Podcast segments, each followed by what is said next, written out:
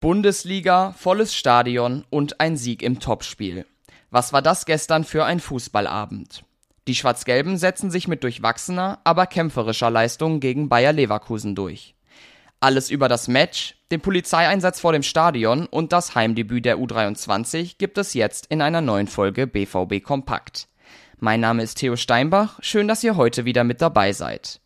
Los geht es mit dem Spielbericht. Borussia Dortmund erwischt einen guten Start. Marco Reus trifft in der neunten Minute zum 1 zu 0. Danach gibt es auf beiden Seiten einige Großchancen, wie zum Beispiel wieder durch Reus in der 20. Minute. Wenig später wird es dann bitter. Karim Adeyemi muss verletzungsbedingt ausgewechselt werden und wird durch Torgan Hazard ersetzt. Danach wird die Partie immer zerfahrener. Das Team von Edin Terzic behält trotzdem weitestgehend die Kontrolle. In der zweiten Halbzeit wird Leverkusen dann immer gefährlicher. Zweimal rettet Gregor Kobel in letzter Sekunde vor dem Ausgleich. Die Dortmunder halten so gut es geht dagegen und werden in der Schlussphase vor allem durch die Fans getragen, die lautstark unterstützen. Kurz vor Ende wird es dann noch einmal kurios.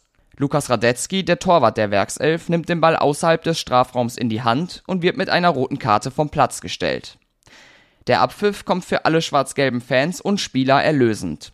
Es bleibt beim 1 zu 0 Endstand. Und auch abseits des Sportlichen war die Schlussphase hektisch.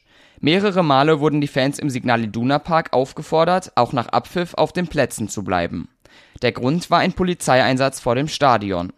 Da war ein verdächtiges Auto mit laufendem Motor gesichtet worden. Ungefähr eine Dreiviertelstunde nach Abpfiff dann die Entwarnung. Von dem Fahrzeug ging keine Gefahr aus. Die Fans durften das Stadion verlassen. Und jetzt wieder konkret zum Spiel.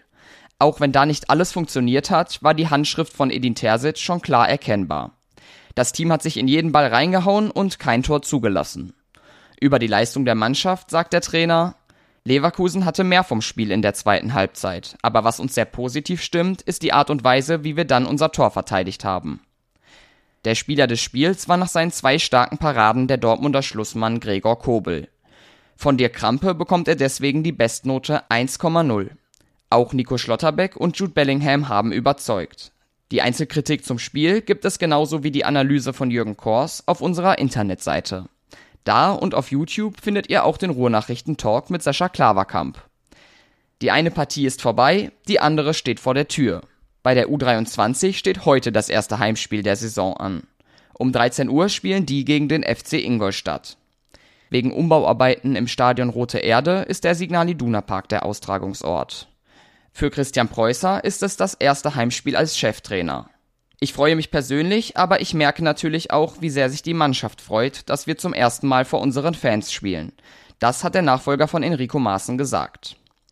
Infos zum Spiel der U23 und natürlich auch ganz viel zur ersten Mannschaft von Borussia Dortmund gibt es auf ruhrnachrichten.de. Wenn euch die Hintergründe und Geschichten interessieren, könnt ihr auch gerne ein Plus-Abo abschließen. Und für die schnellsten Nachrichten empfehle ich euch auf Twitter und Instagram vorbeizuschauen. Ihr findet uns auf beiden Plattformen unter rnbvb. Und damit sind wir für heute fertig. Noch einen schönen Tag und bis morgen.